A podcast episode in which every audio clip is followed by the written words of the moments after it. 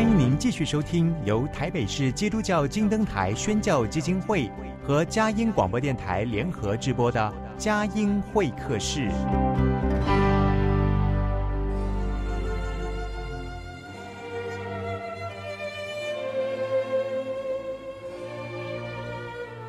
有了朋友的陪伴，人生不会寂寞孤单。在这个充满着欢笑和泪水的节目园地，愿它能带给我们生命的温暖与共鸣。亲爱的朋友，欢迎来到佳音会客室，让我们彼此真心分享，真诚以待。让我们一起留住感动。追寻光明。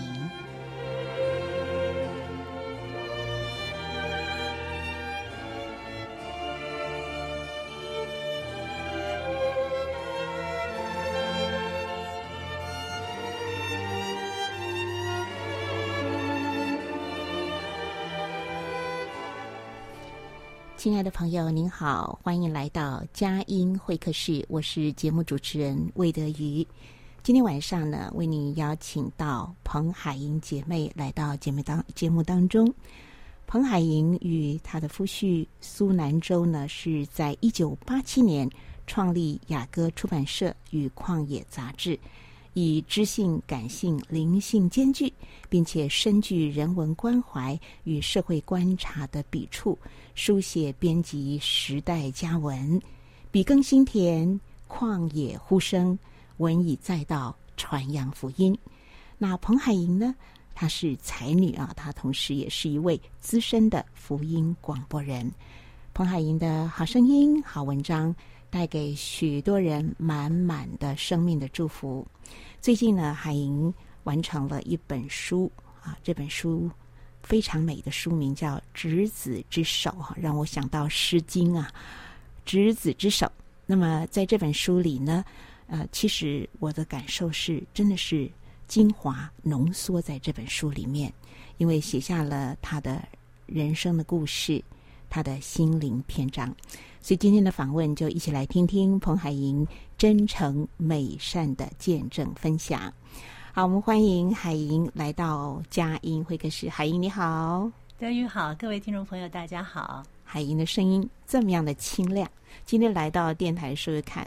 把春天都来带来了，谢谢谢谢谢谢德语给我这样的一个机会。对，非常轻盈的就来到了我们的发音室里。好，呃，拿到了《执子之手》这本书啊，我就爱不释手，我很快就把它看完了。看完之后，一直是余韵啊，在我的心头。哎呦，余温在我的生命。我想请海莹你自己来介绍一下这本书哈，《执子之手》。呃，他的写作的内容啦，还有呃，用这个书名的寓意哈，还有嗯，出这本书其实是浓缩了很多的精华哈。最大的心愿是想借这本书带给我们些什么？嗯、今年的二月二十七号是我的先生苏南洲过世两周年的纪念，所以我一直想出一本书能够纪念他。在此同时呢，其实还出了另外一本书，是他三十二年前的硕士论文《教堂空间的社会分析》，啊，是介绍在济南教会的一个历史的发展。啊，那么至于这本《执子之手》为什么会取这样的一个书名呢？是因为我们在结婚的时候，我们的婚礼的请柬上就印着《诗经》背风的这段诗文。死生契阔，与子成说；执子之手，与子偕老。我们同行了，从交往到结婚，到他安息主怀，一共其实是四十年。嗯，那么这四十年来，的确我们不但是夫妻，而且也是战友跟同袍哈。所以虽然我们只能够携手到初老，但是。我觉得在这个过程之中，充满了感恩，充满了种种的美好，所以我向神先生感谢，也真的是谢谢南州曾经执我之手。嗯，那么在未来，我相信，而且期望恩主继续的执我之手，让我走完人生的路程。嗯，那么这本书呢会出版呢，呃，除了纪念南州的两周年的安息纪念，也是希望把过去我们同行的这段经历之中，我们同工、同游、同访这个过程里面所遇到的种种的真善美，能够书写下来。让朋友们、让读者能够从其中看到宇宙万物的主宰，他创造这个世界的美好。同时呢，我也希望能够达到一个目标，就是透过这本书呢，让我们更深的思考，怎么样才是一个圆满丰盛的人生啊？我觉得人生有几个方方啊方位哈，几个呃部分是我们不能够忽略的，那就是我们跟造物主、跟大自然。跟人、跟神各方面的关系，我想我有这四方面的关系都能够非常的和谐美满，才是一个无憾的人生。所以希望透过这本书，也能够展现出一个无憾人生的期望。嗯，是的，呃，天人物我之间的这种彼此欣赏、融汇、呃交融的爱，哈，那么在。海莹的这个《执子之手》这本书里面，其实就整理了，一共有几个卷哈，有第一卷是七卷，七卷哈，第一卷是天地有大美哈，第二卷呢是不只是艺术，第三卷是向他们致敬，向他们致敬，也就是呃有一些。呃，应该是时代的勇士，或者是是我非常佩服的一些人物。嗯哼，他们曾经在他们生存的那个年代有非常精彩的呃种种的贡献。嗯，那我都是大部分都是亲自去访问过他们，或者是他们离世之后去过他们的纪念馆，从跟他们的这个直接或间接的接触之中，感受到他们生命的温度，也感受到他们对。人生对历史长河的重大的贡献。嗯，卷四呢，就是永怀故人情啊。我们看到这里面提到了，不管是对在香港的苏文佩嘛，哈，是，嗯，还有曾真真老师哈，这些都是真善与美的真理与美的追寻者哈。那卷五是为环境请命，这个比较是生态环境的一个关怀哈。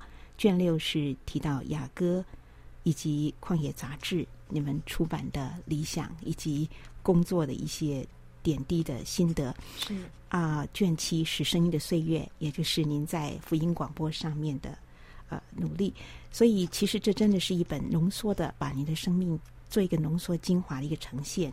执子之手这本书我读完了以后，嗯、呃，我刚刚讲了又在 重复了，有余温。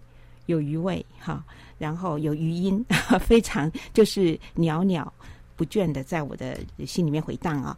那么刚才呃，海英有特别提到，就是其实南州是学建筑的，是的。那你是东海建筑系，东海建筑嘛？你是学园艺的，对对对。你们当初是怎么认识的？怎么结下了这样的一个在不同领域里面，然后发现到共同的志趣？我们是在真理堂。信义会的学生中心，大学的时候就认识的，嗯，所以我二十岁的时候就认识他了。那感谢神，就是我学的是园艺，但是在园艺有很多不同的领域。那其中有一方面是景观造园，嗯，我在大学的时候主要是攻这方面，哦，所以它是跟建筑非常有关的。其实，在国外啊，景观跟建筑系往往是在同一个范畴之内的，所以就搭配的相当的好。我们都有共同的兴趣，是。然后，但是另外很重要的就是我们对文字工作都有共同的使命。嗯、我在大学的时候虽然念的是园艺，但是对文学、对编辑、出版、写作都很有兴趣。所以大学的时候就当过校刊的主编跟主笔，嗯、也编过台大团契之声，还有呃，我刚刚说呢，信义会学生中心的刊物的主编。嗯。南中呢，他也很喜欢文学，很喜欢出版，很编辑。他在东海大学的时候就担任过他们的基督教的刊物，叫做《葡萄园》杂志的社长。嗯、是、嗯，所以我们在一起的时候就有很多共通的话题。嗯、我们可以谈建筑，可以谈景观，也可以谈文学，可以谈思想。哇，嗯、真的，是，就是谈谈的时候就很开心，真的好棒啊！真是天作之合啊，这么样的志同道合哈，然后有聊不完的话题，而且有一起奔赴的理想。呃，其实在这个出版跟文字的工作上，你们也很像时代的先声哈，那种先发出那种先知的呼声啊。谢谢谢谢，特别是《旷野》好，《旷野》杂志，呃，其实。在呃，提出了一篇一篇很很具有反思的文章，抛出了一个又一个呃，我们共同在这个时代脉动或是这个社会观察的角度里面，呃，对于就对基督的基督教文字工作者来讲，这是一个很新的一个面向的切入哈。所以我想请海莹继续跟我们分享一下，就是应该是在呃。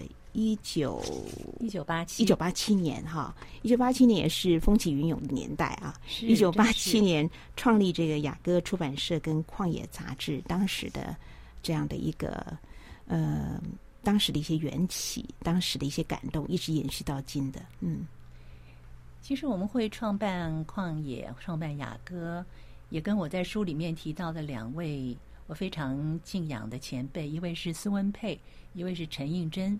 有很密切的关系。苏文佩他本来是生长在香港，但是后来到美国念书之后，他是来到台湾。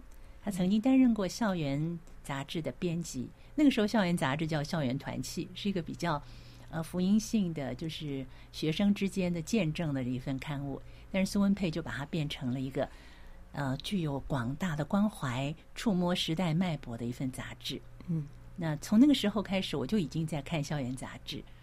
呃，他把很多重要的问题、重要的思想、重要的呃一些关怀，就透过校园杂志展现出来。嗯、那么后，他因为身体非常的不好，他年轻的时候就得了癌症，所以他在呃他的作品《死亡别狂傲》里面就说，其实死亡一直跟着他，他身上一直带着死亡的威胁。嗯，可是死亡别狂傲，因为知道他所信的主已经胜过了死亡。所以他身体虽然非常的虚弱，但是他在台湾，呃，就是整个为这个使得校园杂志脱胎换骨。然后后来他到新加坡创办了前哨杂志，之后回到了香港，他又创办了突破，整个突破的体系，包括突破杂志，还有突破的影音部。嗯，呃，在香港召集了很多志同道合、对信仰、对人生有理想的朋友。嗯，到今天，突破还是在香港非常有影响力的一个团体。是对于青少年、对于思想界、对艺文界都有非常深刻的影响。嗯，那么另外一位对我们影响很深的就是陈映真先生啊。陈映真先生他是呃著名的作家，我相信很多四年级、三年级的朋友对他的作品都很熟悉。嗯，他的作品的思想的深度。我觉得是至少在当时，嗯，是台湾第一人啊。那么，另外非常重要的是，他创办了《人间》杂志，是啊，《人间》杂志现在已经呃绝版了啊。但是那个时代，他曾经出了四十七期，用摄影、用文字，非常深刻的去探索这个社会底层的弱小的人群，他们生活的困境。包括原住民，啊、呃，包括监狱里的朋友，包括这个游民啊，许多被人忽视的这个弱势族群，是他借着摄影，借着文字，非常深刻的报道出来，感动了许许多多的人。那在我这本书《执子之手》中，就有一篇文章，是我们去访问陈映真。题目是“心心念念在人间”，他对这个《人间》杂志真的是付出了他的啊、呃，不但是付出了金钱，付出了他的心力，而且呢是在台湾的杂志史的里程碑啊、哦，我觉得是非常重要的一页。嗯，虽然他今天呃已经打完了他美好的仗啊，已经这个到主那里去了，但是当初。旷野就是受到了苏文佩和陈映真的感召，所以我们才会开始这样的一份刊物。嗯、我们希望能够借着这份刊物，能够关怀思想文化、呃社会观察、生态环保、文学艺术。我们也希望能够跟还不是基督徒的朋友能够有一些会对话，嗯啊，因为我觉得我们我们认识很多还不是基督徒的朋友，在知识界，在学界，嗯，可是他们不太晓得基督徒对各样问题的一些看法。是，那就如德瑜刚刚所说，那是一个风起云涌的时代。嗯，那我们希望在那个时代，我们能够看编这样的一份刊物，能够更多的对社会发声。让社会上的知识分子能够知道，基督徒对这个时代、对各样的议题，出于信仰的不同的看法。嗯、对对对，呃，有人说知识分子是时代的良心，更何况基督徒的知识分子，那更是时代的众生。我们希望是这样，真的是非常有意义的工作，是一生全力以赴。好，我们第一段访谈进行到这里，我们来听一首。海莹非常喜爱的一首诗歌《所有美善的力量》。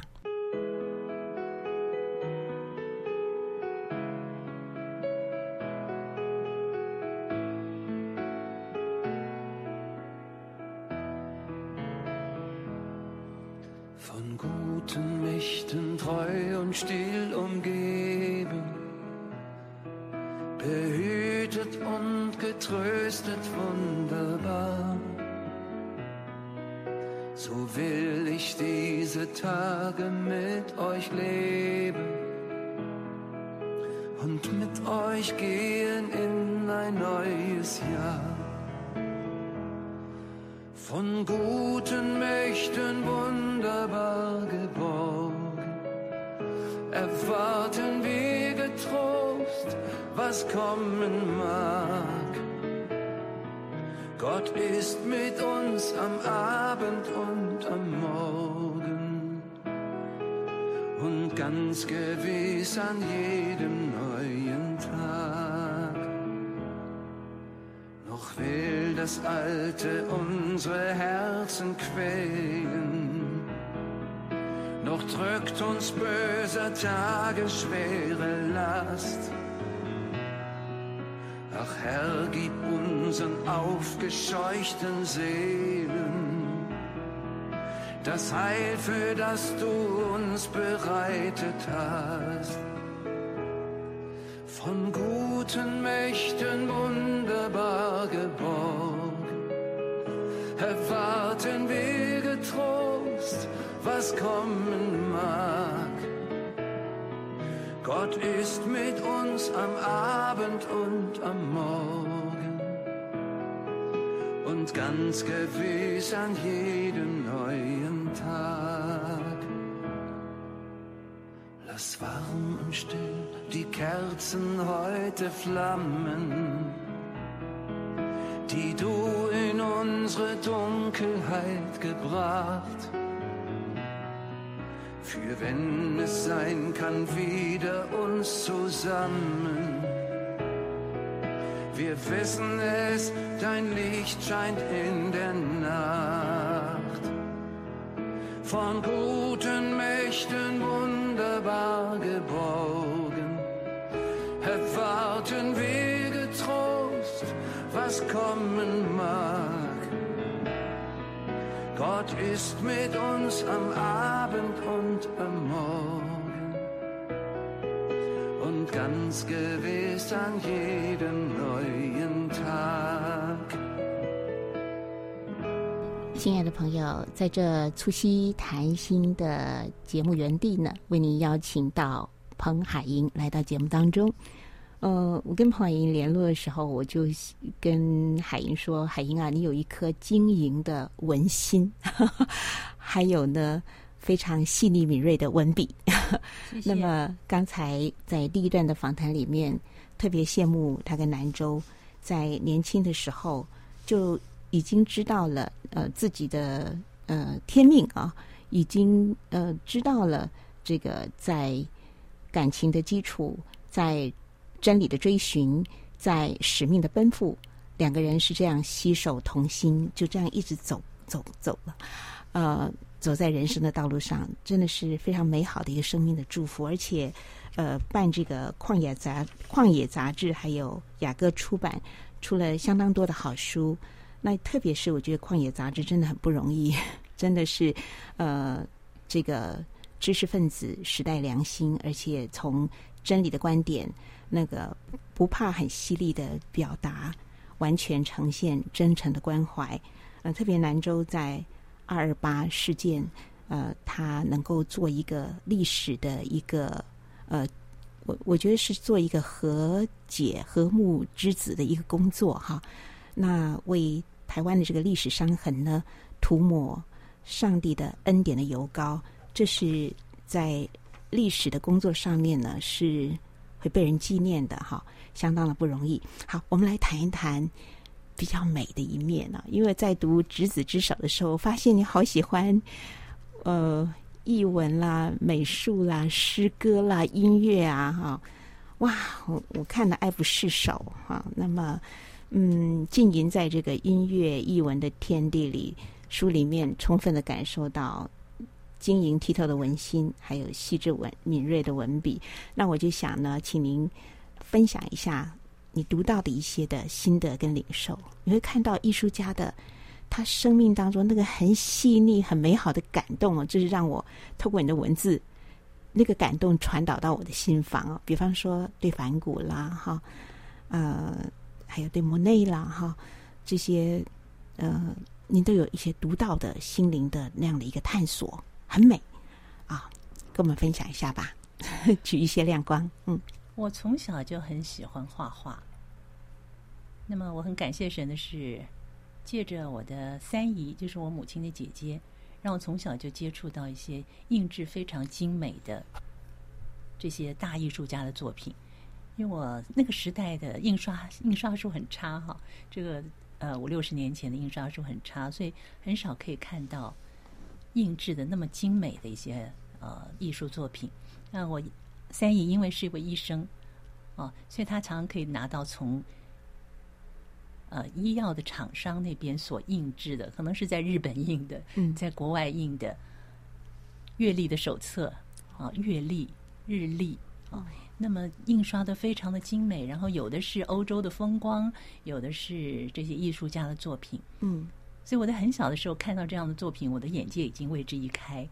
我期望有一天我也可以看到这些作品，啊，能够看到那样的风景。嗯，那我到大学来念书的时候，在罗斯福路三段有一个道凡图书馆。嗯，不知道有没有朋友？哎，不知道有没有人去过哈？那个在罗斯福大厦九楼，那是我大一去就发现了那样一个啊美好的不得了的圣地。因为张道凡他是曾经在巴黎学画，嗯，哎，他是学艺术，他本来学艺术的，所以他收藏了很多原版的 嗯这些艺术家的作品。那我大一的时候，很多的时间就是经营在其中，就是你的私房艺文天地。对，没错，没 错，那边不但是。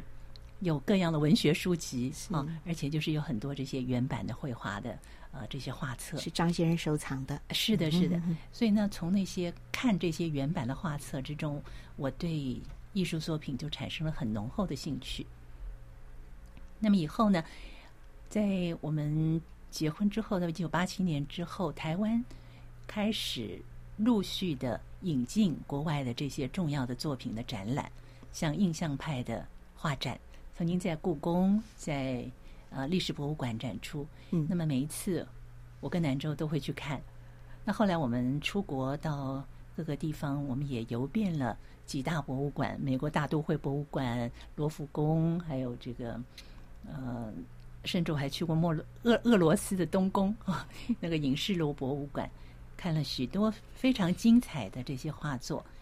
那么从直接面对。这些伟大艺术家的真迹啊，让我除了看他们的呃绘画技巧的那种娴熟，我更希望能够探索他们在创作背后的动人的故事。嗯，我自己最喜欢的一位画家就是刚刚呃德语所谈到的范谷。我高中的时候就看了他的传记《生之欲》啊，这是余光中所翻译的。嗯，就对。范谷他的整个的心灵世界有很清楚的认知，在我们那个狂飙的年代，对生命正是有很多的大灾问。是，那么看了范谷他的生命的历程，然后看了他的作品，我对他实在是产生了很大的兴趣。那么后来我曾经到欧洲去旅行，嗯，在阿姆斯特丹也特别到他的博物馆、到他的美术馆去当面的欣赏他的作品。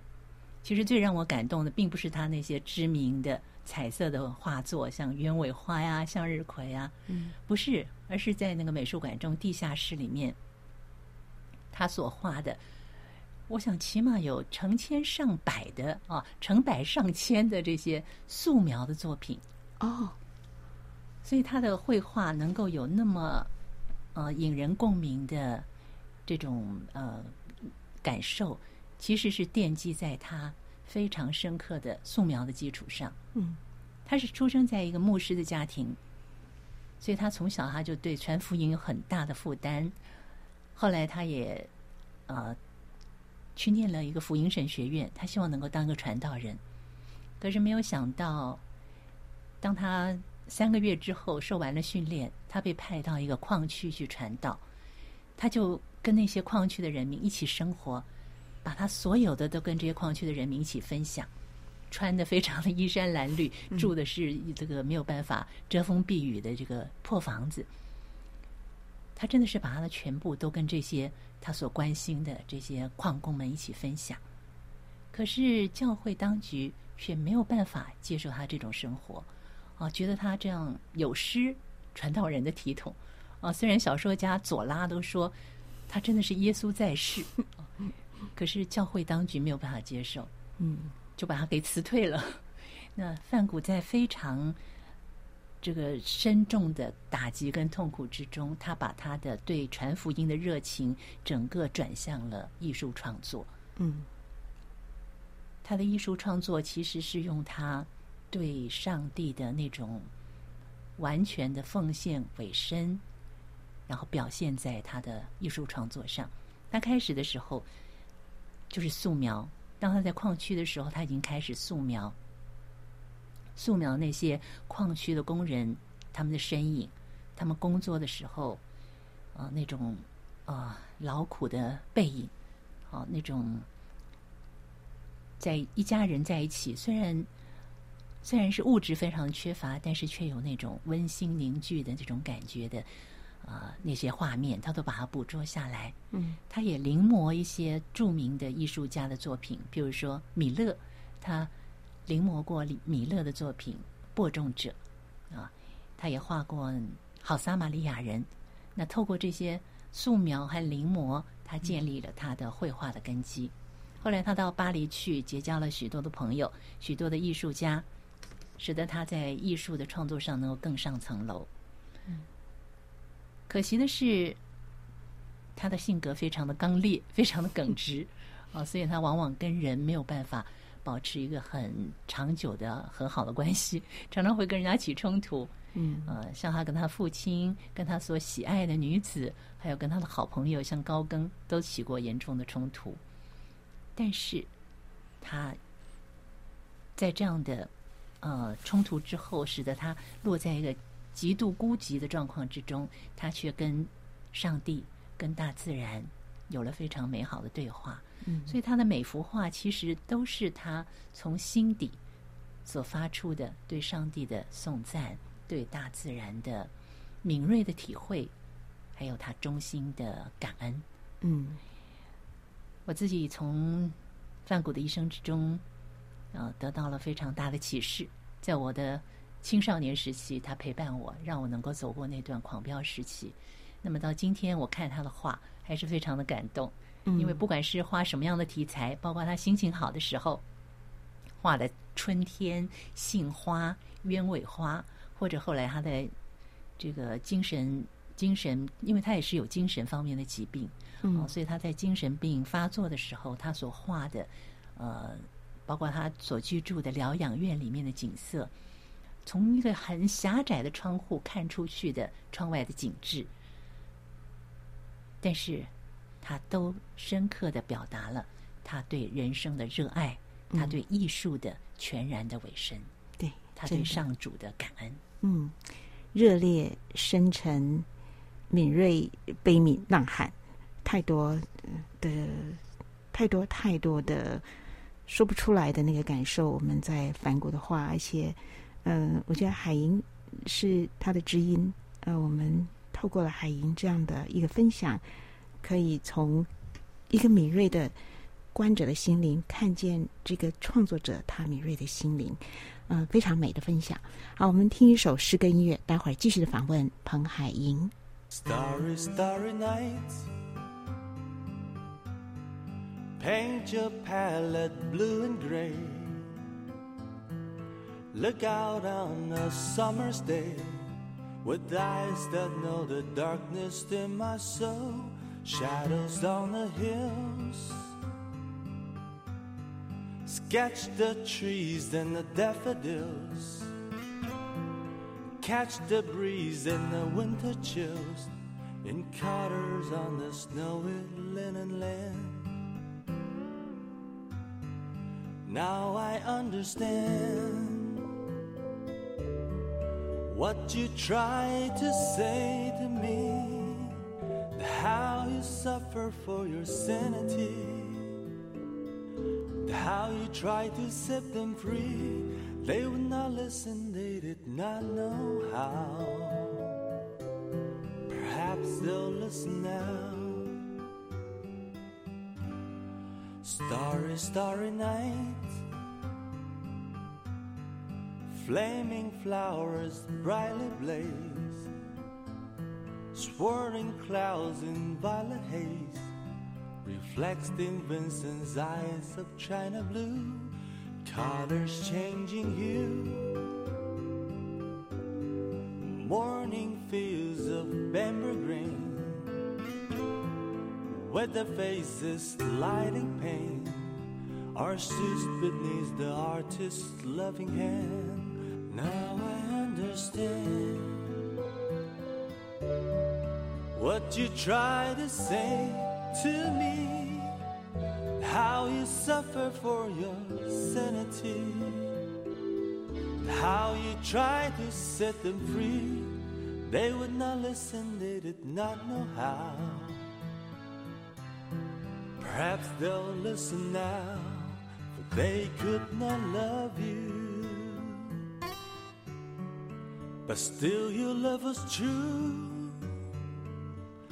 And when no hope was left inside on that starry, starry night, you took your life as lovers often do.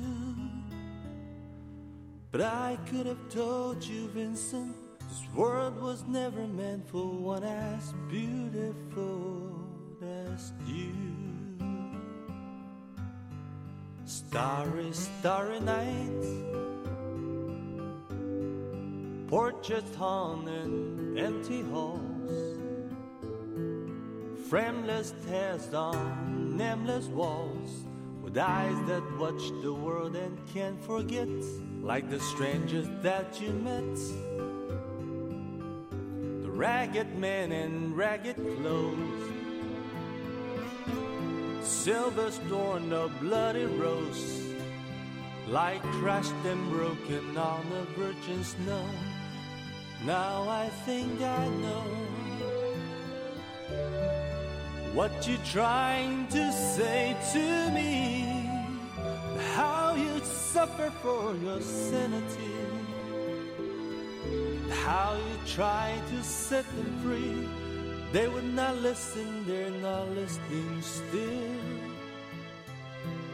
Perhaps they'll never will. 亲爱的朋友，在今天佳音会客室跟彭海莹一块儿谈心的时候，好像有一种如诗如歌如梦的感受。特别海莹热爱大自然，刚才讲到梵谷，嗯，还有嗯、呃，要跟我们分享的嗯美好吗？对，我想另外跟大家分享我为什么会那么喜欢大自然啊？因为我的父亲他是在林业机构工作。他曾经是远东最大的制材厂的厂长，所以从小呢，我们家姐妹从童年和少年时期呢，我们就常常在不同的季节到台湾的森林游乐区去啊。那么一路上呢，看着这个随着高度改变的林相哈，森林的景象哈，还有那个高耸入云的红块，还有散放着芬多精的空气，还有几十个人才那么合抱的那种呃所谓的神木，对对 对，嗯，还有百合遍野的草原，清澈见底的高山湖泊，那都像是一颗一颗璀璨的星星一样，常常辉映在我的记忆深处。所以，热爱大自然可以说是成为我生命中不可或缺的一部分。嗯，我常常觉得在都市之中久了，疲倦了，一到大自然的怀抱，我整个人啊，接触到大自然的天光云影、花木溪流，我生命就重新活泼昂扬起来。嗯，所以这种对大自然的爱好，让我一生只要到大自然之中，我就觉得跟上主更加的亲近，而且。从他那边可以汲取源源不绝的能力。那么，也因为这样的缘故呢，我曾经两次到美国的国家公园去，也对国家公园之父 John Muir 啊有很深的兴趣。啊，我就曾经写了一篇文章，就在这本《执子之手》里面，题目是《捍卫大自然与美的使徒》，介绍 John Muir 啊。那他曾经有一句名言说。群山在召唤，我必须攀登；群山在邀请，我必须出发。我觉得真的是山在那边哦，它就是呼唤我们去亲近它。我觉得当我们到大自然的怀中去的时候，对一个基督徒来说，我们真的是太感恩了。因为就像罗马书第一章所说的，自从造天地以来，神的永能和神性是明明可知的，虽是眼不能见。但借着所造之物，就可以晓得，叫人无可推诿。我觉得看到大自然、高山、湖泊，那种心里面所涌现出来的赞叹呢、啊，嗯，除了你真伟大之外，真的是希望跟更多的人分享。而 John Muir 他就是这样哦，他出生在苏格兰一个信仰非常虔正、前进的农庄主人的家里面，所以他从小就熟读圣经。他也喜欢亲近大自然，除了帮助家里面的农务之外呢，他常常到森林的旁边，到树林里面去，到树木旁边，到溪流旁边去读神的话。他觉得在大自然之中，他可以更深的体会到上帝的临在啊。那他就是深受上帝所造的大自然所吸引，他希望能够更认识、更了解。因为他没有办法抗拒这个护照啊，所以他离开了农场，他就进入了威斯康星大学半工半读。那几年之后呢，他决定转入旷野大学，就是离开了学校，直接到大自然，直接到大自然之中，他直接到大自然中去学习。嗯，他先是从印第安纳长途跋涉到佛罗里达，以后呢，他又展开了从美西步行到墨西哥湾的旅程。那。在这个过程里面，他陪伴着两千多只羊啊，就是他他受雇去照顾这两千多只羊。嗯，在内华达山脉度过了整个的盛夏。啊，途中呢，他邂逅了优胜美地的山谷，他写下了非常动人的诗句。哈，这个我跟大家来分享一下。他说：“这片受到祝福的山峦，处处都充满着上帝的美。我停驻在。”优胜美地的山谷里，凝望写生，时时停下一切动作，沉浸在没有办法言喻的赞叹之中。我心怀渴慕，谦卑地匍匐在上帝的面前，匍匐在这一片上帝所展现的伟大力量之前，渴望能够完全的摒弃自我，能够以无止境的热情和心情。体会上帝神圣的手稿之中所展现的启发和教诲，以及所展现的难以言喻的美啊！嗯，我真的是非常喜欢呃，John Muir 他的文字，他就是非常生动的，把他从大自然中所领受的啊、呃、展现出来。他也说，人需要美，就像是需要面包一样。嗯，人们需要可以游憩和祈祷的地方。让身体和魂魄在其中受到大自然的医治和鼓舞，平复他的创伤，唤起他的欢乐，得到再生的力量。但是，也就是在这一段走过夏日山间的时期呢，缪尔他注意到有人在这片美丽的地土上任意的采矿伐木，甚至于蓄意纵火，残酷无知的破坏了这个森林。目的呢是得到更多的畜牧区。那缪缪尔非常的震惊，他开始集结有志者来抗议、呐喊，为反对掠夺美国大自然之美而战。他说：“旷野是人生所需要的，所必须的，而国家公园与保留地不仅是森林和河流的泉源，也是生命的泉源。”经过他多年的奔走，优胜美地后来终于在他的呼吁之下设立为国家公园。那么到现在呢，美国已经有五十九处的国家公园，台湾也有九座。嗯，哦，当我们到了这些不管是自然风光、历史遗迹、野生动植物，或者是地质地貌都非常不同寻常的生态地区的时候，我们可以体会到缪尔当年他的经验和他的感叹。他说：“如果你不是亲身去体验，你没有办法从文字描述之中呢去想象。”那种被冰川磨得闪闪发光的岩石有多么的美丽，瀑布中流转着千变万化的彩虹光泽是何等的绚烂，草地和针叶林上在夏日阵雨之后集结的那种晶体是多么的晶莹剔透，而山间大小姿态都外形匀称，几乎是完美的树丛又是多么的整齐而雅致。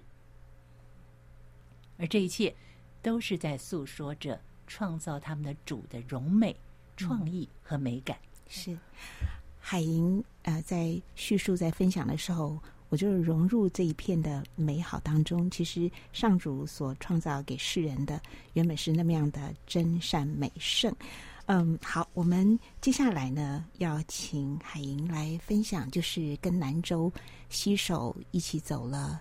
啊、人生不论是婚姻或者是志趣相同的，在这个呃文字的出版工作上面，在雅歌跟旷野呃所出版的这些作品当中，有没有让你觉得颇具代表性的？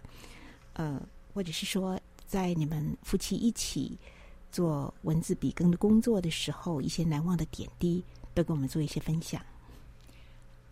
呃，雅歌出版社当初我们第一本书是路易斯 C.S. 路易斯的心灵世界，嗯、这本书是书是我编的。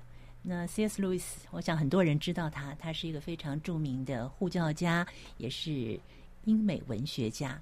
他曾经在牛津大学任教，被称为是最伟大的牛津人。那他的作品真的是机敏智慧，嗯、充满了对真理的探索，对上主的赞美。那么，我们出了这本书之后呢，很多人热烈的反应。我们开始的时候，雅各出版社也是希望能够发掘一些能够结合信仰和各个不同的领域，从信仰的角度来看人世间的各种的学问的这些书籍。所以我们希望能够培养一些本地的作家。所以早年的时候。我们出版的《旷野丛书》或者《大师的心灵世界》，呃，大部分都是由本地的作家所写的。那么这些书在当年还是相当受欢迎，虽然是一些比较偏的书啊，是相当小众的，但是在那个时代还是有不少的人读者会喜欢，而且因此呢，跟我们结识。其实南州当初会想要。呃，办一个矿业杂志，也是希望能够建立一个平台，能够结交更多志同道合的朋友，我们能够一起来完成我们对人生、对信仰的种种理想。那么后来呢，我们就拓宽了我们的出版的范围，除了出这些比较思想性的、呃，环保、自然、文学性的作品之外呢，我们还出了一些跟基督徒生活有关的，嗯，那么教会更新的丛书。那没有想到，神也大大的赐福这些书，让这些书不但是许多的读者得到帮助，而且我们的出版事业也真的是蒙神大大的赐福。啊，其中最著名的一本书，我想大家可能都看过或听过，就是《人生下半场》。是，《人生下半场》这个名名词啊，现在已经变成一个几乎是专有名词。对，我常看到一些。呃，这个杂志上或者是一些广告上写着：“你是不是已经为你的人生下半场做好准备了？”的确，嗯、其实当初南州为这本书命名的时候，有些人还觉得这个名称太 sad 了，有点感伤啊。但事实上，这真的是一个非常好的提醒。嗯，呃，就是特别是我们这个时代所谓婴儿潮之后出生的这一代，我们都已经进入了人生下半场。嗯哼，我们的人生已经过了一半，到底我们的人生下半场应该怎么过？嗯，怎么样让它从追求成功转变成追求价值与意义？那除了这本人生人生下半场之外呢，我们后来出了一系列的下半场赢家、下半场突围。是那许多的朋友从这套书里面得到很大的帮助。当他们进入人生下半场的时候，或者他们准备要迈入人生下半场之前，嗯、因为看了这套书，使得他们更知道怎么样让自己的人生有价值和意义。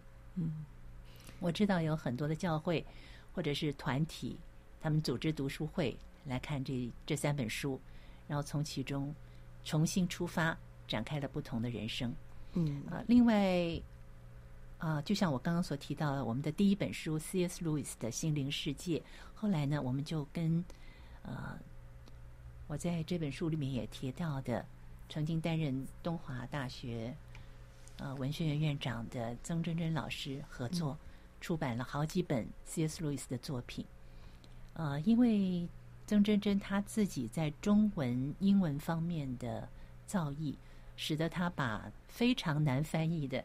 C.S. Lewis 的作品翻的非常的流畅，嗯，而且让你一读之后就一发不可收拾，信达雅兼具了。对对对，没错。嗯、我们出了他他的呃诗篇杰思，更深的思想诗篇的意义，嗯，还有裸言是啊，思想到我们跟神面对面的种种，还有一本卿卿如晤，是 C.S. Lewis 他。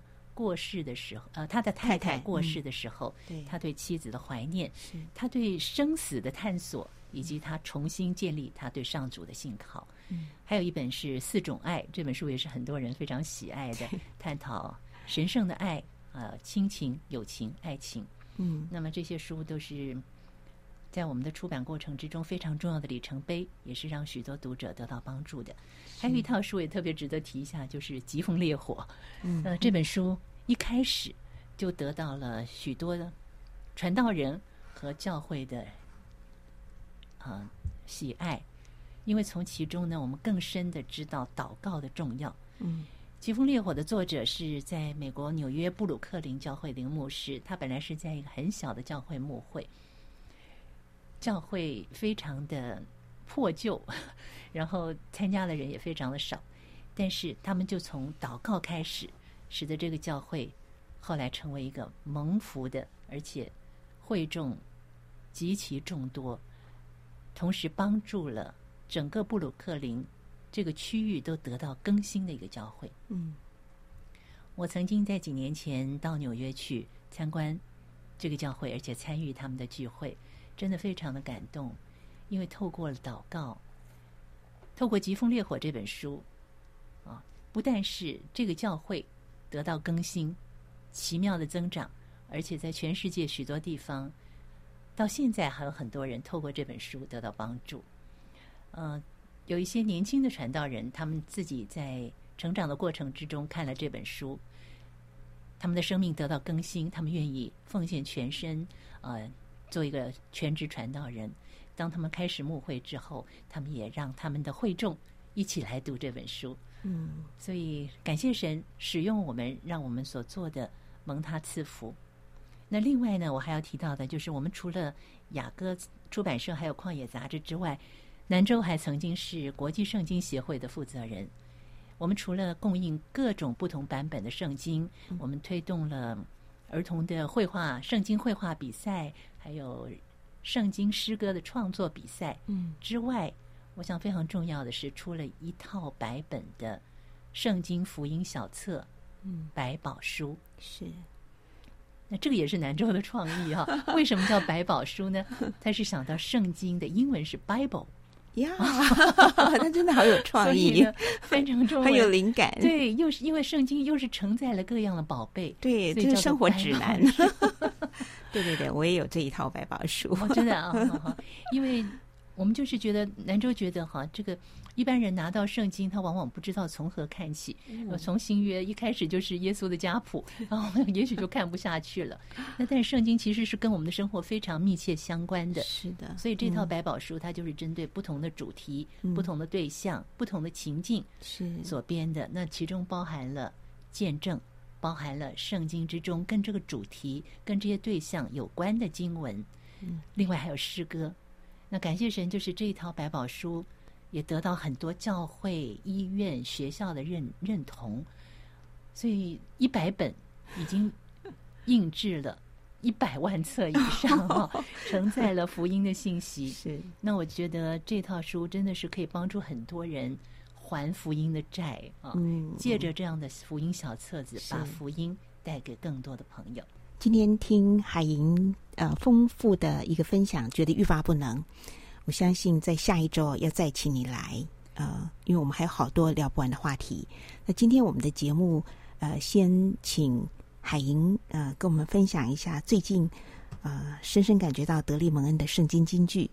我们也期待在下一集当中有更多你心灵的探索，更多生命宝贵的体悟要跟我们来分享。好，今天的有感动的经文，先跟我们分享。是，其实圣经里面有太多的经文，对我都非常有帮助，而且让我深深受感动。我就像先知耶利米一样啊，读到圣经的话，就把它当粮食吃了，那成为我属灵生命滋养绝对不能缺少的。嗯，那么南州过世之后呢，对我非常有帮助的，就是复活的信息啊。四月十七号是复活节，复活我觉得是生基督徒的生命之中最重要的一个信息。如果我们没有复活的盼望的话，我们真的没有办法在世界上度今生的各样的苦难。但是就因为主耶稣已经从死里复活了，我们有着这样的复活的盼望，以至于我们可以面对生命之中一切的挫折和苦难。因为耶稣已经说过：“复活在我。”生命也在我，信我的人虽然死了，也必复活。是，人生在世是短暂的，但是就像我们刚刚所听到的，所有美善恩赐，潘霍华他在行刑之前，他所说的，死亡对我是结束，但是却是生命的开始。从人的角度来看，死亡可能是结束，安息主怀可能是结束。但事实上，在永恒之中，却是那漫长的永恒生命的与主面对面的开始。是，所以在圣经里面关于复活的经文对我帮助非常的大。另外呢，如果谈到我最喜欢的经文，我想跟大家分享的是诗篇九十篇的摩西之祷，这可以说是我的祷告。主啊，你世世代代做我们的居所，诸山未曾生出。地与世界，你未曾造成；从亘古到永远，你是上帝。我们一生的年日是七十岁，若是强壮，可到八十岁，但其中所矜夸的，不过是劳苦愁烦，转眼成空，我们便如飞而去。求你指教我们怎样数算自己的日子，好叫我们得着智慧的心。求你使我们早早保得你的慈爱，好叫我们一生一世欢呼喜乐。愿主我们上主的荣美归于我们身上，愿你坚立我们手所做的工，我们手所做的工，愿你坚立。阿门。谢谢海莹如此美好、深沉又深刻的分享，也以这一段经文祝福所有的朋友，珍惜我们。在世的每一天，嗯、愿我们手中的工作能够荣美神的工作。呃，我们也期待下一周海莹再来，更多的来分享他和南州携手同行，在文字侍奉、在声音侍奉最美好的呈现。谢谢海莹，我们下周再会喽。谢谢德语，也谢谢。各位听众朋友，我们下周再会，谢谢。